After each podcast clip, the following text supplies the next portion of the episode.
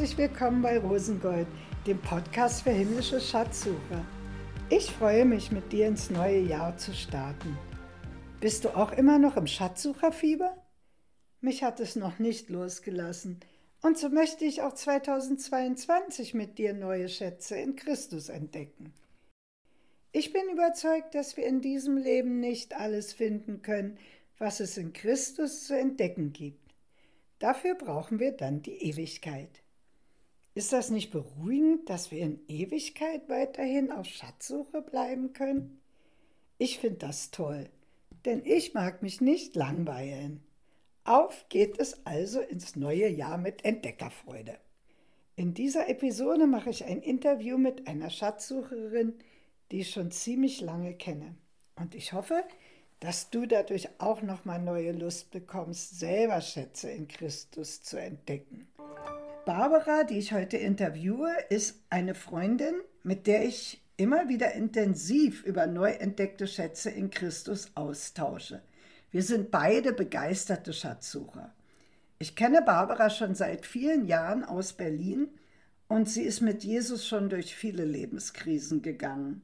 Das hat sie aber gar nicht geschwächt, sondern einfach in ihrer Liebe zu Jesus gestärkt. Sie engagiert sich mit ihrem ganzen Sein und einem großen Teil ihrer Zeit für die Sache Jesu. Nicht nur in der Gemeindeleitung oder als Seelsorgerin, sondern auch in der Betreuung und Ethikberatung im Altenheim. Hallo Barbara, schön, dass du heute hier bist. Hallo Rosemarie, ich freue mich auch sehr. Meine erste Frage, wie lange bist du schon dabei, Schätze in Christus zu entdecken? Rosemarie, jetzt halte ich fest, schon ungefähr 50 Jahre. Oh, 50 Jahre. 50 Jahre. Wow, da übertriffst du mich ja noch um ja. fünf Jahre. Also, ich bin jetzt schon 46 Jahre dabei. Ja, das ist doch auch eine stolze Zahl.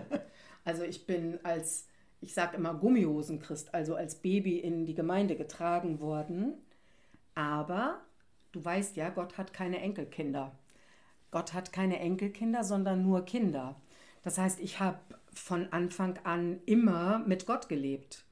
Das gehört einfach zu meinem Leben dazu. Und ich habe an ihn geglaubt und mit ihm gerechnet. Und als ich nachher lesen und schreiben konnte, habe ich selbst auch in der Bibel gelesen. Und ich habe ähm, sehr früh angefangen, auch mitzuarbeiten. Mein Vater ist Gemeindeältester gewesen. Das ist also so ganz natürlich gewesen.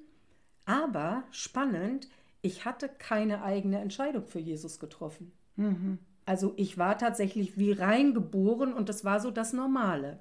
Ja, dann denkt man, man braucht gar nichts mehr weiter, ne? Ja, und es war auch nicht so explizit immer davon die Rede in der Gemeinde. Von daher ähm, musste Jesus das selber in die Hand nehmen.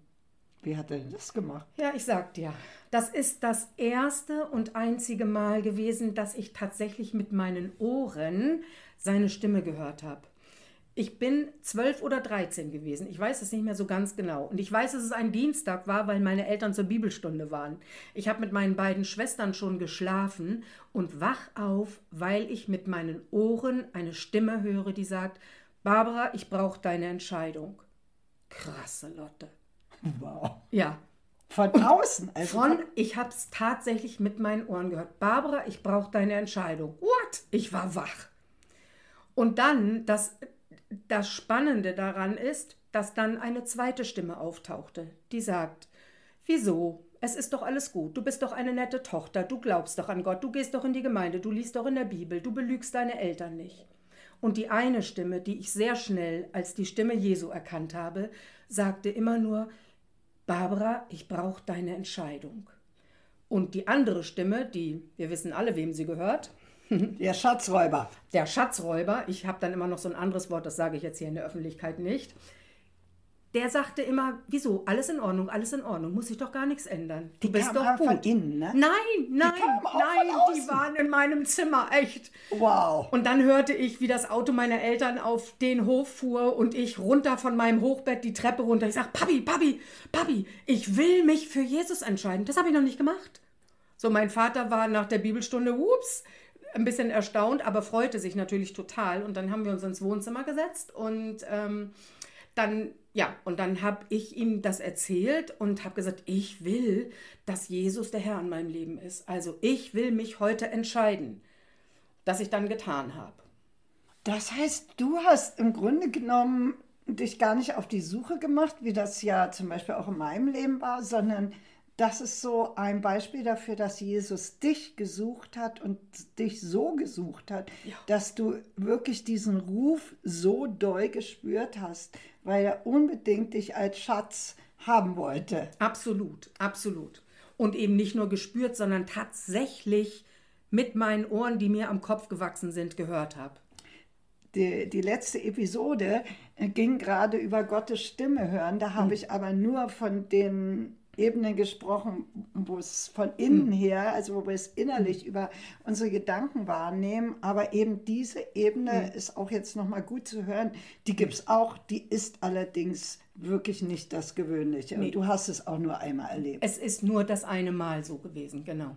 genau. Und hast du dann angefangen, Christus weiter zu erforschen? Hast du dann danach gesucht? Was bedeutet das jetzt, dass du dein Leben Jesus aktiv hm. anvertraut hast? Oder wie ging das dann? Mhm.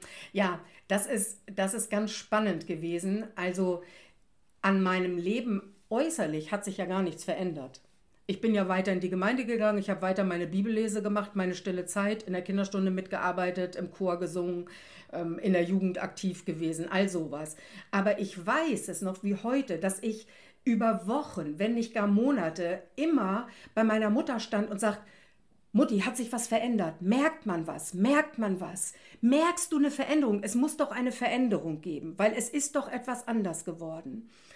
Also, und das würde ich als ähm, tatsächlich als meine erste Schatzsuche bezeichnen. Also diese, diese unglaubliche Sehnsucht nach mehr und nach etwas Erfahrbarem, nach etwas, was ich, was ich spüren kann und was andere mir abspüren können. Das ist sofort losgegangen. Das war mir ein, also das war mir eine ganz große, ja fast eine Not. Man, man muss doch was merken, man muss doch einen mhm. Unterschied merken. Gab es dann so eine erste Entdeckung, wo du, wo du das gemerkt hast oder wo andere dir was gesagt haben? ja, das, was sich verändert hat, ist tatsächlich nochmal eine, ähm, eine ganz große Freiheit gewesen, was so Evangelistisches anging. Ich bin in meiner, also ich, wie gesagt, ich war zwölf oder dreizehn. Ich bin dann mit diesen Neon-Button rumgelaufen. Jesus liebt dich. Überall. Ich habe meine Mitschüler zugetextet, wo es nur ging. Ich habe einen Schülergebetskreis mitten im, in dem gläsernen Auditorium unserer Schule gemacht. Ich war auf der Straße und habe ähm, Leuten von Jesus erzählt. Also eine ganz große Begeisterung. Begeisterung, Geist groß geschrieben. Und das war im Grunde genommen auch so ein inneres Drängen, was du schon gleich gespürt hast, da ist was anders geworden in ja. dir. Ja. Kannst du uns dann vielleicht von einem Schatz oder einer Entdeckung berichten, die, die dir danach noch sehr wichtig geworden ist? Kurz danach bekam ich eine Postkarte von einem Mädchen. Wir haben äh, T-Mobil-Einsätze gehabt. Kannst du dich daran noch erinnern? Also so evangelistische Einsätze, da sind Leute von, weiß ich nicht, von das OM oder was, mit dem Bus durch die Gegend mit so gefahren, mit ja, dem Bus. Wo Leute und, reingehen konnten, genau, Kaffee trinken an Schulen, und sowas. Genau, und wir haben ähm, eine, eine behostet. Und die hat sich bei mir bedankt und hat mir eine Karte geschrieben mit einem Bibelvers drauf. Und das ist der erste Bibelvers gewesen, der mir, also den ich gefressen habe, der eingeschlagen ist, der mir Futter geworden ist und der mich bis heute immer noch begleitet. Und zwar ist das Psalm 27, Vers 1. Der Herr ist mein Licht und mein Heil. Vor wem sollte ich mich fürchten? Der Herr ist meines Lebens Zuflucht. Vor wem sollte ich erschrecken? Was meinst du mit, das ist dir Futter geworden? Also versuch das mal noch, noch Leuten zu beschreiben, die, mhm. die das jetzt vielleicht gar nicht nachvollziehen können. Mhm. Was, was hat das mit dir gemacht, dieser Vers? Mhm. Das, ja, wenn ich Futter sage, kann, kann ich jetzt sagen, das hat mich satt gemacht, aber das hat mich begeistert. Das sind nicht nur schwarze Buchstaben auf weißem Papier gewesen, sondern das hat sich in meinem Inneren festgesetzt und ist mir eine, eine Überzeugung, eine Sicherheit, eine Wahrheit geworden. Und ich, ich sage immer diesen Unterschied zwischen auswendig und inwendig lernen. Mhm. Also ich habe diesen Vers nicht mit dem Kopf auswendig gelernt, sondern ich habe ihn inwendig gelernt. So, er ist da. Ah, hast du dann praktisch zum ersten Mal festgestellt, wie es ist, wenn das lebendige Wort, ich sage ja mal, die mhm. Bibel ist, ist ein lebendiges Buch, ja, mhm. ähm, wenn das lebendige Wort dich so anspricht, dass es in dir also Leben erzeugt. Ja, genau so, genau so. Und zwar ist mein, ich sagte ja, mein Vater ist Gemeindeältester gewesen und mein Vater hat ein unglaubliches Gedächtnis gehabt. Jetzt leider etwas nachgelassen, aber da. Ich habe es immer bewundert, dass er zu jeder Zeit und Situation ein Bibelvers hatte. Und, und ich dachte, das will ich auch, das will ich auch. Das hat mich angespornt. Dann habe ich mir die Navigatorenkarten besorgt und wollte Bibelverse Verse auswendig lernen. Aber das war es nicht. Das ist nicht meine Art. Mhm. Mit diesem zugesprochenen Psalm 27 ist es erstmals so gewesen, dass ich den tatsächlich verinnerlicht habe. Also wie gefressen, verdaut. Ich mhm. habe ihn. Er ist mir ein Schatz geworden. Mhm. Und so habe ich über die Jahre und Jahrzehnte noch etliche äh, so Offenbarungsgnaden von Bibelworten gehabt, die mir, ja, die mir einfach lebendig und Leben geworden sind. Das finde ich jetzt insofern wichtig, dem nochmal nachzuspüren.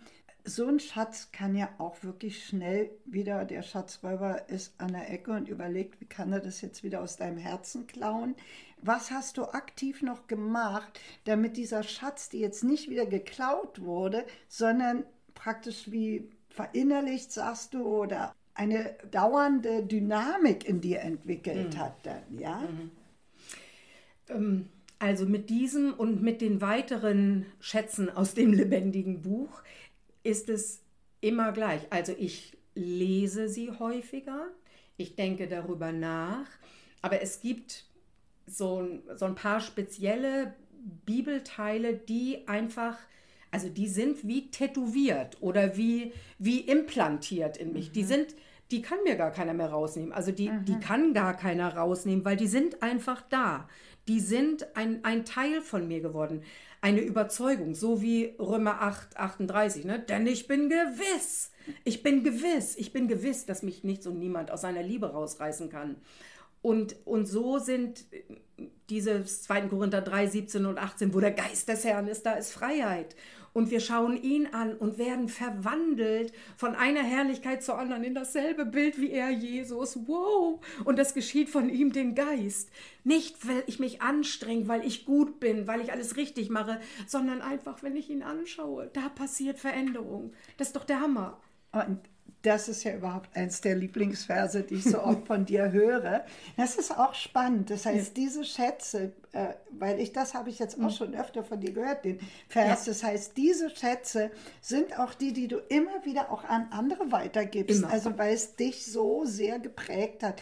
Geprägt ist ja, ja das, ne, was du sagst. Also, da hat sich was in dich eingeprägt und das ist so lebensverändernd für dich dann geworden, mhm. dass, dass du es auch ganz vielen Leuten weiter sagst absolut, und immer absolut. wieder ja, genau. davon redest. Genau. Und, ja, wunderbar. Ah, gucke, es gibt diesen einen Bibelvers, der heißt, wovon das Herz voll ist, davon geht Stimmt. der Mund über. Ja. Und äh, das würde ich auch, das würde ich so beschreiben. Davon ist mein Herz voll mhm. und begeistert. Mhm. Und deshalb kann ich das gar nicht zurückhalten. deshalb kommt das immer wieder, immer wieder raus, ja. Jetzt möchte ich noch zum anderen Thema gehen. Du bist ja eine Frau, die ihre Einzigartigkeit selber schätzt, liebt, lebt. Und deine E-Mails unterschreibst du immer mit Ich, Barbara. Damit hast du mir mal erzählt, bist du schon öfter angeeckt. Mhm. Was steckt denn für, für dich da für ein Schatz in dieser Aussage? Es muss dir ja irgendwie besonders wichtig sein. Ja, ja, weil das ein Teil meiner Identität ist. Ich bin Tochter des einzigartigen, allmächtigen Ich bin, der ich bin. das ist mein Papa.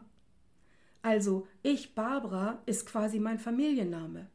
Verstehst du? Das ist meins, das bin ich. Ich mhm. bin, ich bin, die ich bin, weil der große Ich bin, der ich bin, mich gewollt hat, mhm. ähm, mich einzigartig gemacht hat und mich gesetzt hat. Mhm. Woran stoßen sich denn die Leute? Ähm, ja. Es wird empfunden wie eine Überheblichkeit. Ich, ich wurde verglichen mit Cäsar oder ah, okay. Napoleon oder so. So eine, so eine Überhöhung sozusagen. Ja, ja. ja. Und, und es ist, das ist aber auch spannend, weil du da einen Schatz meiner Meinung nach jetzt entdeckt hast, diesen Schatz der Einzigartigkeit, den Gott uns gibt, mhm. unverwechselbar, kein anderer so. Und viele Menschen haben den ja wirklich nicht. Die mhm. haben den Schatz einfach mhm. nicht und finden es dann als Anmaßung. Ne? Wunderbar. Du bist allerdings auch nicht unbeschadet durchs Leben gekommen, trotz deines Glaubens. Und das ist ja auch eine Illusion zu denken, dass wir dann irgendwie auf dem Rosen, im Rosengarten leben oder so. Mhm. Deine Ehe wäre eigentlich kinderlos geblieben, wenn Gott nicht ein ganz großes Wunder getan hätte. Mhm. Jetzt hast du aber drei Kinder. Sie sind ja an und für sich schon ein ganz großer Schatz, den Gott dir geschenkt hat. Aber wie kam es denn dazu? Das sind doch richtige Wunderschätze. Wie Absolut, kam ja. es dann zu diesen Absolut. Geburten, die eigentlich doch, hast du mir mal erzählt, unmöglich waren? Ja, die waren unmöglich, weil mein Mann ähm, medizinisch festgestellt, diagnostiziert, zeugungsunfähig gewesen ist. Ähm, und wir haben dann gedacht, okay, wenn wir auf diesem natürlichen Wege keine Kinder bekommen können, wir haben vorher auch sehr viel gebetet, aber es war eben nicht, dann würden wir adoptieren wollen, weil wir möchten sehr gerne Familie sein. Wir haben uns ein Jahr beim Senat durch dieses Adoptionsverfahren hindurch bewegt, was sehr, sehr, sehr herausfordernd war, um am Ende nach einem Jahr zu hören, wir seien doch ungeeignet, weil wir zu religiös sind. Okay. Jo, das war, ähm, das war ein harter Hammerschlag und war für uns wie so eine Totgeburt, weil wir können keine eigenen Kinder bekommen und jetzt dürfen wir nicht mal adoptieren. Und wir haben auch entsprechend gelitten und getrauert und geweint, ähm, bis ähm, meinem Mann plötzlich einfiel, dass Zeugungsunfähigkeit für einen Mann ja fast so was wie eine Krankheit ist. Und er hat sich an Jakobus 5 erinnert, wo es dann heißt, wenn jemand unter euch krank ist, der rufe die Ältesten, dass sie mit ihm beten und den Kranken mit Öl salben und es wird mit ihm besser werden. Und dann ist er zu unserem Pastor und den Ältesten gegangen und hat gesagt, übrigens, ähm, ich hätte dann da gerne mal Ältestengebet für diese Situation. Und unser Pastor und die beiden Gemeindeältesten, die dabei waren, haben all ihren Glauben und ihren Mut eingesetzt und für meinen Horst gebetet. Und 14 Tage bin ich später bin ich schwanger gewesen mit unserem ersten Sohn. Wow. Und äh, mein Gynäkologe, der mich eben kannte, auch mit den Zyklen, weil ich mich ja auch hatte untersuchen lassen, der sagt zu mir, Frau Durmann, äh, geht nicht. Zu diesem Zeitpunkt des Zykluses kann Frau nicht schwanger werden. Oh. Und dann habe ich gesagt, Herr Doktor macht ja nichts. Frau kann auch nicht von zeugungsunfähigem Mann schwanger werden, aber Gott kann. Und Gott hat gemacht. So deutlich, so deutlich. Wow. Ja.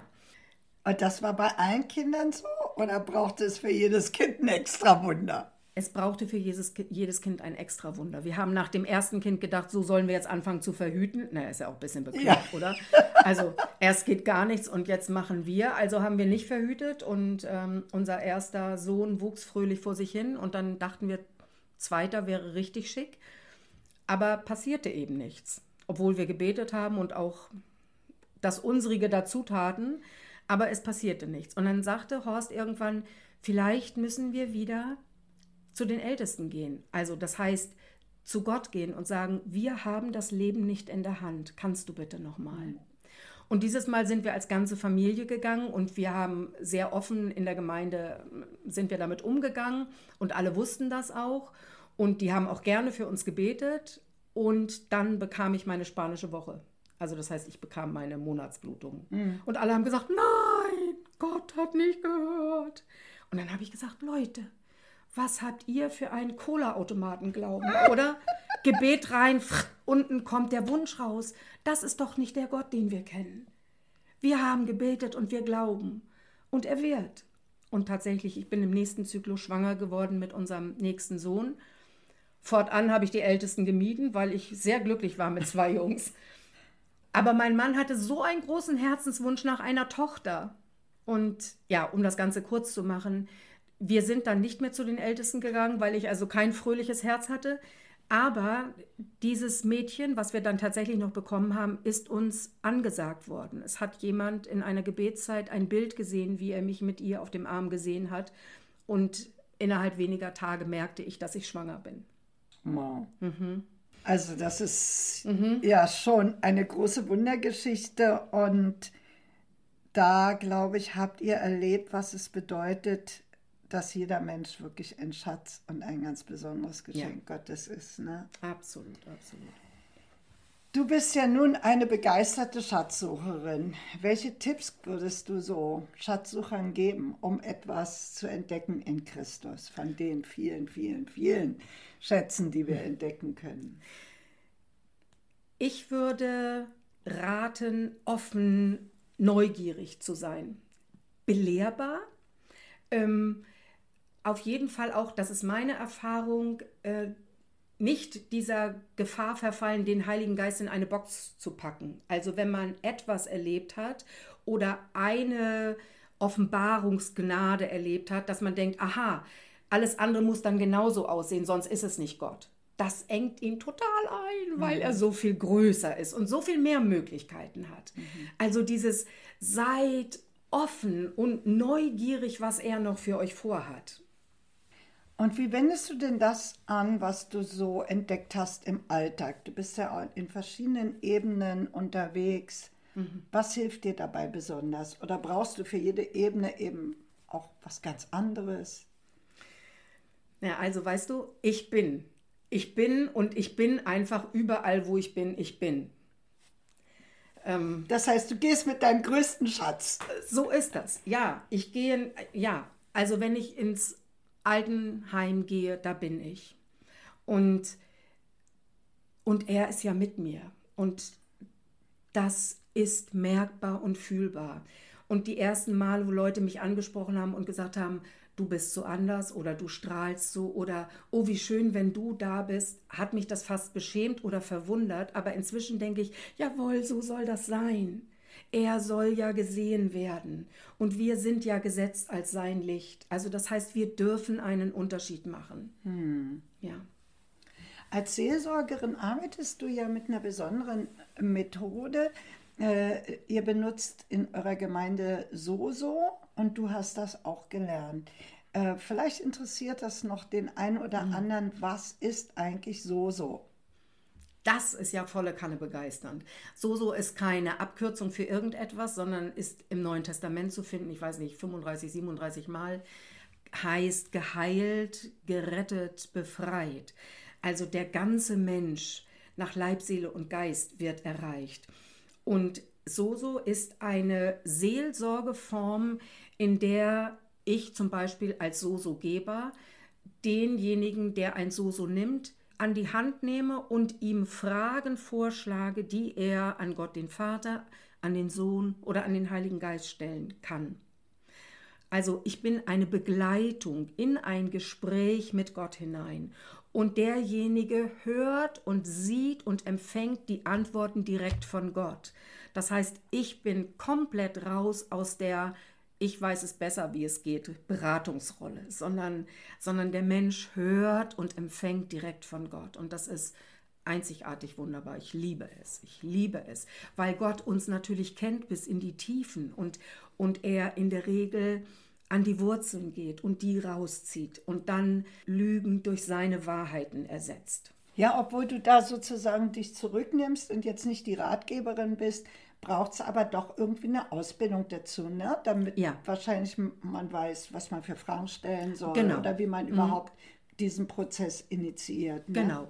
Es gibt so eine Grundausbildung, es gibt verschiedene Fortbildungen, dann gibt es äh, Trainingstage und wir haben als Team in unserer Gemeinde eben auch ähm, über bestimmt ein Jahr erstmal miteinander geübt, um, ein, um eine gewisse Sicherheit reinzubekommen.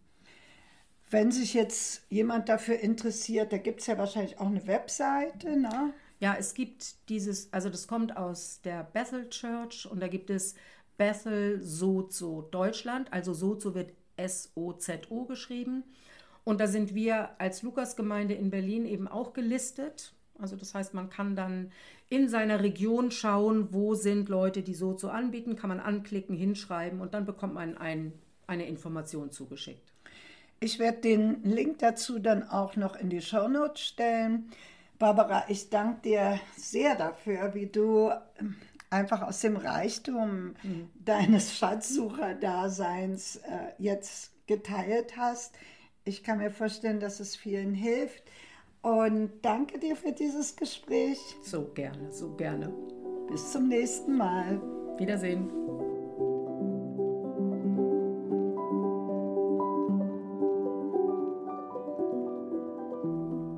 Mein Tipp für heute? Spür noch einmal nach, was dich von diesem Interview besonders angesprochen hat. War es der laut hörbare Ruf Gottes an Barbara zu einer eigenen Entscheidung? War es der Unterschied zwischen auswendig und inwendig Lernen des Wortes Gottes? War es das Thema Identität, ausgedrückt in dem eigenen Bekenntnis Ich, Barbara? Oder war es das Wunder einer Zeugung von drei Kindern bei totaler Unfruchtbarkeit? Aber vielleicht interessiert dich auch besonders das Thema von Seelsorge mit Soso. Hör dir doch den einen Abschnitt, der dich besonders angesprochen hat, noch einmal an und überlege, was Gott dir damit sagen möchte, damit es auch für dich ein Schatz wird. Barbaras Schatzsuchertipps fasse ich jetzt noch einmal für dich zusammen. Bleibe offen, sei neugierig und belehrbar und packe den Heiligen Geist nicht in eine Box. Auf diese Art wirst du auch eigene Schätze entdecken. Und darum geht es ja. Die nächste Podcast-Folge erscheint in drei Wochen am Mittwoch, den 9. Februar. Dann feiern wir Geburtstag. Ein Jahr Rosengold-Podcast. Darauf freue ich mich schon. Und ich habe auch einen Geburtstagswunsch an dich. Bitte schreib mir doch kurz, was dir an dem Podcast besonders gefällt in einer E-Mail an rosengoldpodcast.web.de. Du findest mich auch auf Instagram rosengold-podcast und kannst mich dort kontaktieren. Zum Schluss alle Informationen und Bibelstellen, die in dieser Episode von Barbara erwähnt wurden, sind wie immer in den Show Notes. Ich freue mich auf dich. Bis zum nächsten Mal. Dann ist Geburtstagsfeier. Deine Rosemarie.